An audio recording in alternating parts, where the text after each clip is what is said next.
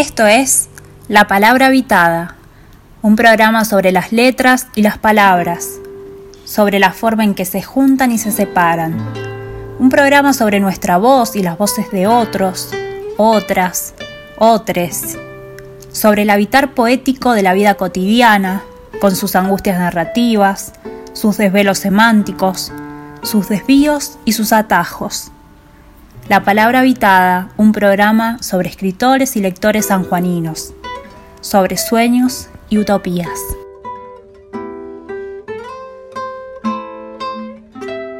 Y en este programa sobre literatura vamos a invitar a escritores sanjuaninos para que nos cuenten sobre la relación que tienen con la lectura y la escritura, sobre el proceso creativo que los atraviesa al escribir un cuento, una poesía o una novela, sobre cómo trabajan sus ideas para convertirlas en obras artísticas que a poco de darlas a conocer, migran a muchos puertos y se les escapan de las manos. Vamos a preguntarles también sobre la relación que tienen con sus propios escritos y con la lectura de otros, nosotros, los lectores. Vamos a interrogarlos sobre el deseo, el miedo, el placer y el amor. Vamos a darles la palabra para poder oír su voz.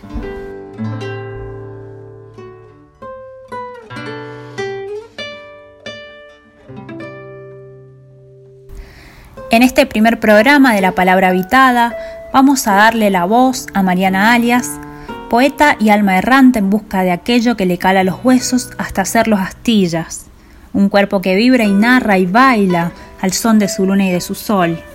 Mariana, la China o la Chinestesia, como se llama en su Instagram, es la autora de Ya estuvo ya y leña, y esto es lo que tiene para decirnos. Hola Mariana, gracias por estar con nosotros en este primer episodio. Y bueno, lo primero es, contanos cuál fue tu primera relación con la lectura y la escritura y cuál fue el momento en que descubriste que querías ser escritora o te diste cuenta que ya lo estaba haciendo? Bueno, hola, me redispongo acá a responder esta hermosísima serie de preguntas. Mi relación con la lectura y la escritura, bueno, cuando escuché esa pregunta se me vino la historia de cómo aprendí a leer y escribir en realidad. Eh, o sea, hablamos de la técnica, ¿no? Porque fue fue algo notable. Yo tenía cuatro años y mi hermana, que tenía seis, jugaba la maestra conmigo, como que yo era su muñeca para muchos juegos. Y, y bueno, y jugó a enseñarme a leer y escribir, así que aprendí a leer y escribir cuando estaba en el jardín. Y mm, para mí era como un poder. O sea, digamos, mi primera relación con la lectura y la escritura fue desde ese lado, como que podía hacer algo que, bueno, ponele casi seguro que la mayoría de los compañeritos no podía. Y, y era como también como que había cruzado a un lugar. Eso, eso, esas dos imágenes así juntas, es como, creo que fue el punto de partida desde donde me relacioné con la lectura y con la escritura, sobre todo con la lectura. Eh, como que tiene eso, eso de mágico. Y bueno, y después, no sé, empecé a escribir en algún momento. Tengo un diario, ponele, de los siete años, o sea que desde entonces seguro que ya escribía así como, como para mí. Y también eventualmente, o sea, siempre ligado desde la sensación de poder porque por ahí, eh, qué sé yo, más de grande, sobrementalizaba muchas, muchas cosas, muchas situaciones de mi vida y la única forma que tenía de purgar era bajándolas al papel, como para distinguir qué había de, ficción, qué había de proyección y qué había de emoción real. Igual, qué sé yo, hoy todavía es una, actividad porque todavía me cuesta como que dentro del cuerpo saber discernir todo eso. Y el papel es como un lugar, eh, un terreno así donde se puede vaciar ilimitadamente. Em,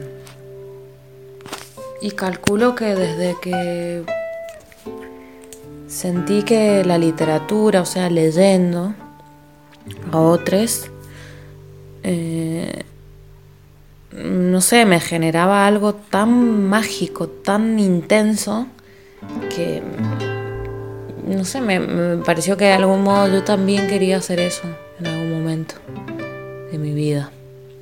Eh, transmitirle algo a alguien o hacer posible generar o crear un mundo que para otros no existe y que no está dentro de las posibilidades de su mente, simplemente porque, bueno, pensamos lo que tenemos a mano, ¿no? Como que la literatura es esa puerta hacia lo extraño, lo, no sé, una inyección de algo fresco, nuevo, que no nace de lo que te rodea, sino que viene de mucho más lejos, porque puede venir de 1800 o del otro lado del mundo, ese poder.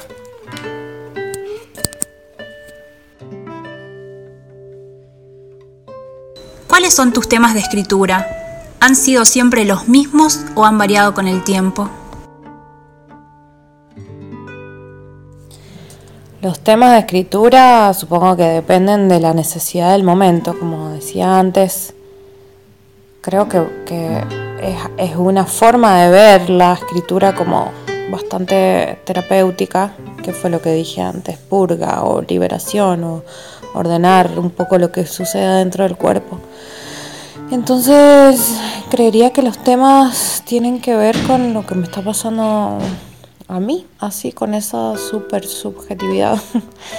Em, pero bueno, claro que a veces o siempre, en mayor o menor medida, lo que me está pasando a mí está pasando en el mundo. Entonces, eh,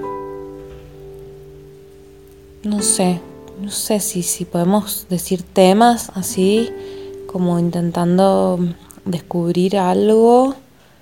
Em, quizás veo un poco de la autopercepción o el autoconocimiento. Hay mucho de vínculos. Eh, los vínculos son, es un tema que me interesa particularmente. Creo que estamos en un aprendizaje muy zarpado en cuanto a cómo nos relacionamos, cómo eh, percibimos a la otra edad, a los otros que nos rodean, con quienes compartimos. Como que en mi caso, por ejemplo, siempre fue de algún modo el enemigo, ¿no? La pareja o las personas con las que más compartía eran esa cosa extraña de la cual había que defenderse. Supongo que tiene que ver con con mis experiencias, pero también un poco cómo mm, está tejido en el mundo. Y hoy nos estamos dando la oportunidad, me parece, espero, de, de vernos un poco más desde la empatía, o por lo menos eso está pasando en, mi percepción cercana. Ese sería un tema, un, tema tema. Em, y sí, el amor, podemos decir, mm, toda la mitología alrededor de lo que es amar y, sentir dolor, eso también. Y también, también, hasta de repente tenía una lista gigante de temas, pero bueno, se me ocurre las cosas que me interesan.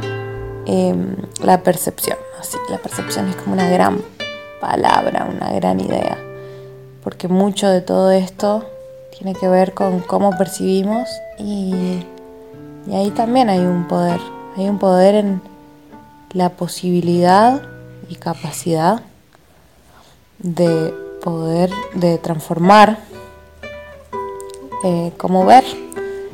Y a veces algo que duele, puede no doler si es visto de otra manera, comprendido desde otro lugar, asimilado con, con otra disposición, digamos.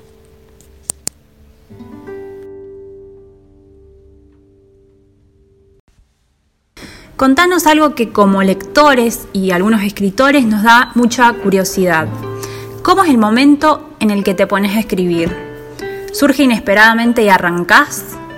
¿Hay una hora del día, un momento propicio? ¿Tenés una disciplina de escritura, un plan trazado o fluye y te dejas llevar y arrastrar por la corriente? Todas las opciones son correctas. Ah, no, eh, excepto lo de disciplina. No, sí, hay, hay distintas formas de encararlo, pero creo que lo que más me gusta es macerar. ¿Qué sería macerar? Como que estás haciendo cualquier cosa indistinta. Generalmente, quizás haya un patrón ahí. Por ejemplo, estás lavando los platos. ¿Estás quién, che? Yo estoy. Estoy lavando los platos, estoy podando la lavanda o limpiando el piso, que tanto no sucede. Y de repente hay algo, o sea, es como que hay ciertas actividades o momentos en que la mente está particularmente blanda. Y de repente hay algo que, que, suena bien, que se recuerda. Y eso me gusta, lo retengo. Y lo macero sería como dejarlo adentro un rato, por ahí lo repito, juego, a ver qué, y me doy cuenta cuando me pasa eso, es como que siento que hay un primer verso eh, de algo. Y cuando siento que es el momento, eh, que puede ser de inmediato o tres días después, no sé, me siento y lo escribo. Pero eso es solo una forma que he registrado, digamos.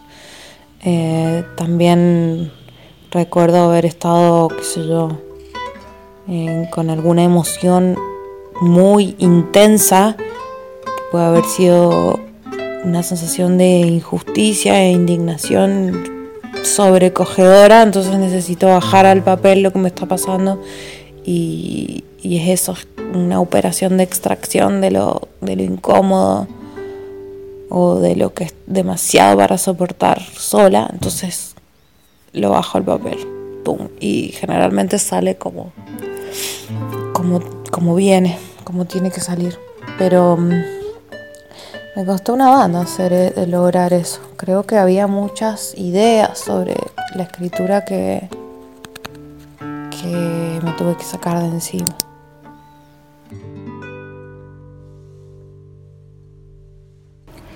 ¿Qué libros te marcaron como lectora y como escritora? ¿Y por qué? Wow, qué pregunta, que no sé si es posible responder. Eh, bueno, lo primero que se me viene a la cabeza es Cortázar. Discúlpenme el cliché, pero creo que Cortázar me mostró que se podía jugar con las palabras, que se podía perderles el respeto un poco y flayar, flayar, flayar, tener esa libertad. Eh, como llevar el factor sorpresa, viste, por otro lado, y creo que también yo sospechaba que él se divertía escribiendo, entonces eso es como que fue un, una puertita ahí, muy, muy piola. Em, y después leí mucha ciencia ficción. Me gusta mucho la ciencia ficción por el hecho de que te pone en lugares que no existen con lógicas que pueden existir, pero como que jugando en otro plano, en otro tablero y te explotan la cabeza. Y un libro que se me viene, que no sé si es que me influyó como lectora o como escritora, pero que me traumó o que fue muy fuerte, fue La mujer rota de Simone de Beauvoir. Eh, no sé, creo que ahora en retrospectiva, reflexionando, tal vez lo que me hizo ver fue el poder de generación y de meterse para adentro que tiene la palabra, porque yo leí ese libro y creo que me quedé con una sensación irrevocable de fatalismo en las relaciones eh, y, como con un principio de sospecha ante todas estas historias del amor romántico, ¿no? Eh, bueno, esas, esas son las que se me vinieron a la cabeza. Y claramente también está eh, posta, si se nota es porque posta volvía este audio, lo escuché y dije no puedo omitir la lectura de, vamos a decir como la lectura que pasa por abajo del radar y que es quizás la más importante porque es de la que más te nutrís todo el tiempo y que es em, la lectura de, todo de todos los días, la lectura de un amigo que te pasa un algo que escribió en su diario o de alguna lectora por ahí olvidada que no te acordás ni el nombre, pero te queda una imagen. O sea, creo que las que está bueno hacer esta salvedad porque lo que, lo que chupás del mundo es, muy caprichosamente a veces inlocalizable y no tiene nombre y apellido o no corresponde a alguien famoso, pero está y está adentro y está presente y, sigue alimentando. Eh, entonces, bueno, por ejemplo, he leído a muchos, muchas amigas que escriben y eso también es altísima influencia. Eh, y bueno, obviamente que todo lo que sucede en el mundo, no sé, pueden ser como posteos de Facebook, de cuando se usaba Facebook, ¿se acuerdan? Eh, no, en serio, que, que se hayan quedado. Me parece importante. Es como que no es solamente de la literatura célebre de donde de donde proviene esta, esta cosa, esta hermosura que a la vez es una especie de sed por seguir diciendo y seguir intercambiando palabras.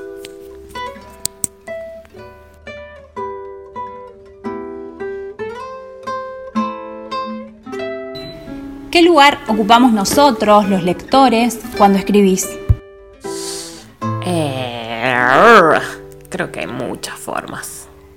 Puede ser, puede ser como una otra edad inventada que es la que te escucha este diálogo fantasma que a veces es escribir. O puede ser que de repente por un momento no exista porque estoy escribiendo solamente por escribir o, por, o para mí y que después cuando lo releo me doy cuenta de que tal vez a alguien más le puede sonar o le puede ser útil o le puede conmover algo adentro, entonces ahí aparece lectores tardíes. Em, creo que es importante un poco eso como... Mm, no imaginarlo de antemano porque si no quizás traicionas un poco la escritura. Pero se sabe que está, que están, eh, por suerte. Si no, no sé, no sé si, si tendrían el mismo camino evolutivo una escritura sin lectores. O sea, si yo no le diera a nadie a leer lo que escribo quizás estaría en otro lugar, muy diferente, que no puedo imaginar. En ese caso sería como, de nuevo, un, unos compañeros de diálogo interesantes. Reinaldo, vení para acá.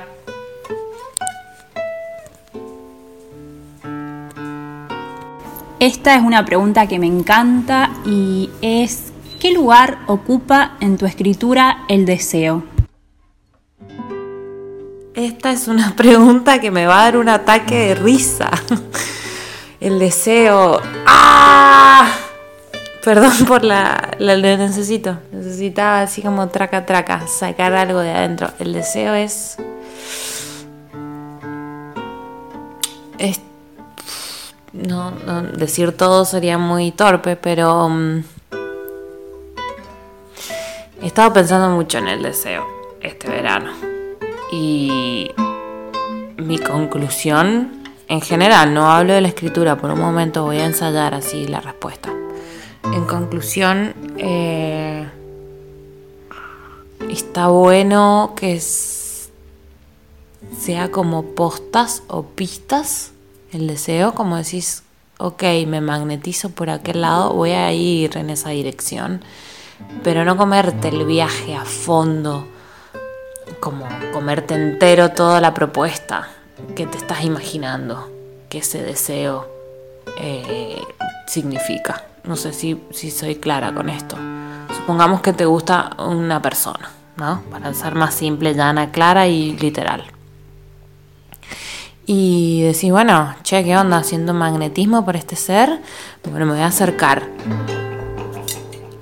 Creo que la vigilancia ahí es ver eh, hasta qué punto el deseo es, un, es, eso, es una brújula útil y, y, en qué momento se convierte como en una especie de veneno adictivo que ya no te está marcando un camino, sino que te empezás a caminar en círculos.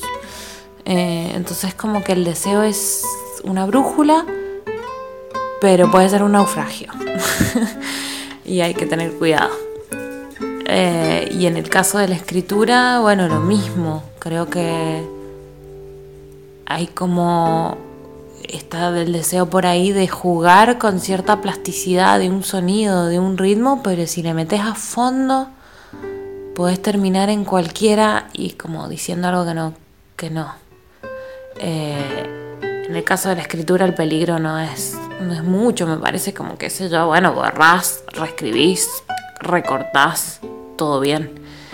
Eh, pero bueno, para responderte sintéticamente, una brújula.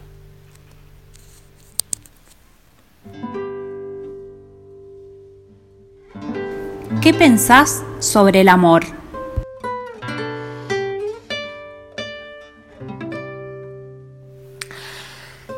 Sobre el amor pienso que es una palabra ya muy, o sea, como palabra que abarca demasiadas cosas que no responden ni un poco a lo que es para mí el amor. Digo, se dice mucho en nombre del amor, como muy, está muy ensuciado y creo que Mm, voy a hablar de lo que yo veo. Yo veo que hay, por ejemplo, toda una industria alrededor del amor, una industria ni siquiera mercantil, una industria tal vez de ideas, eh, que es toda la mitología esta del amor romántico, de la media naranja, eh, o del alma gemela, o de un algo, un alguien que nos completa y que en algún momento de la vida aparece y tal. Creo que eso es súper nocivo porque te, te, dispone a ciertas formas que después la realidad frustrantemente no te las acerca o si te las acerca en realidad tiene mucho de autoengaño o de autoconvencimiento. Digo, hay mucha narrativa en torno del amor que no, que no está buena. Para mí el amor es una energía resarpada que no tiene nada que ver con, con lo que comúnmente asociamos que es el vínculo de pareja. No es que no tenga nada que ver, pero no están indisociados, así como en un ida y vuelta sin ninguna otra forma o ningún otro camino. Eh, eso es una energía que puede estar en escribir, puede estar en hacer una huerta, puede estar en tocar la guitarra o puede estar en pensar, no sé, puede estar en todos lados y eh, la describiría si es que lo que yo creo que he sentido como amor, como el sentimiento de fluir y que todo está exactamente en su justo lugar y que cada paso se siente pacífico y certero y es como que vas haciendo una cosa detrás de la otra pero en una suerte de organicidad que es como navegar o es como un viaje. Muy fladero lo que estoy diciendo. No quiero no quiero que se pierda la imagen pero es como ese hacer sin nada más que hacer. Como un absoluto, el absoluto mismo, eso me parece el amor, lo absoluto, lo infinito. Em, No hay nada detrás, después, más tarde, mañana, en otro lado. Es como presencia, presencia pura de, estar viva, algo así.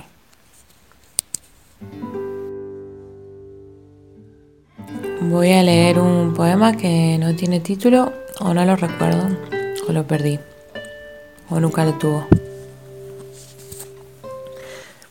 Si alguna vez la palabra fue mi enfermedad, hoy será mi medicina. Por palabras cayó el cuenco al piso, con palabras uniré sus pedazos. Estoy rota pero no para siempre. Guío la lengua viscosa y rastrera, la serpiente que me viaja por dentro si la mato, moriría yo misma.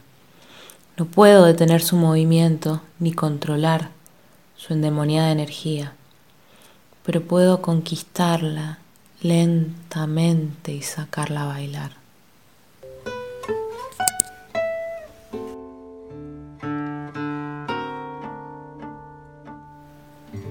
También les quiero leer un poema de Inés Eguaguro para que la conozcan.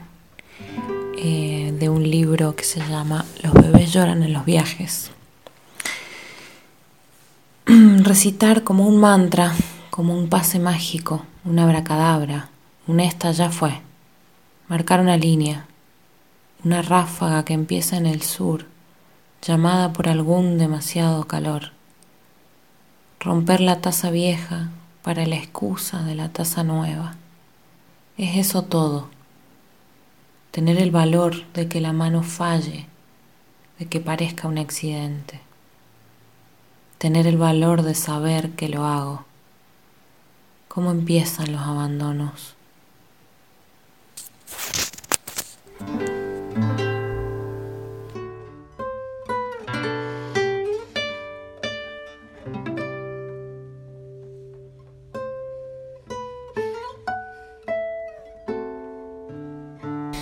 En nuestro primer episodio tuvimos el placer de entrevistar a la China, la chinestesia, Mariana Alias, que nos contó sobre su relación con la palabra y la escritura, sobre sus procesos creativos y aquello que la mueve a narrar un mundo nuevo, varios mundos.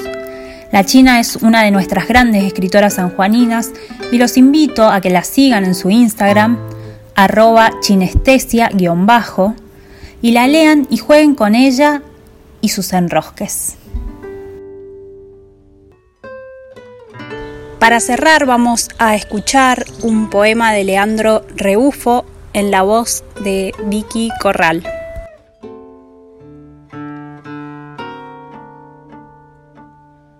Sobre la extensión del silencio quise abandonar tu recuerdo y encontrar junto a tu rostro el atajo que resuelva los días. Quise resolver el fracasado olvido, darle rumbo a la palabra errante, Quise resignarme, amontonar tus sonrisas, ocultar tu voz en las hojas sin destino. Quise salvar el aprendizaje en la desesperante quietud del callejón sin salida que se vuelve la noche. Quise salvarme del que fui, deshacerme del olor que me acerca a vos, desterrar del cuerpo el fastidio, el error y la recurrente soledad. Quise perderte en el papel de nuevo. Quise perderme de vos aunque signifique nombrarte. Quise poner el punto final que nunca llega, porque no hay mañana, porque la noche no concluye si no te pienso.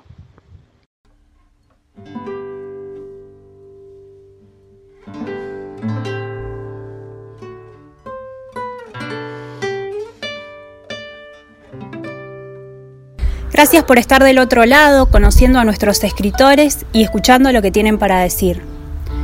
Gracias a Romy Suárez por la música, a Mariana por la entrevista y a Vicky por la lectura.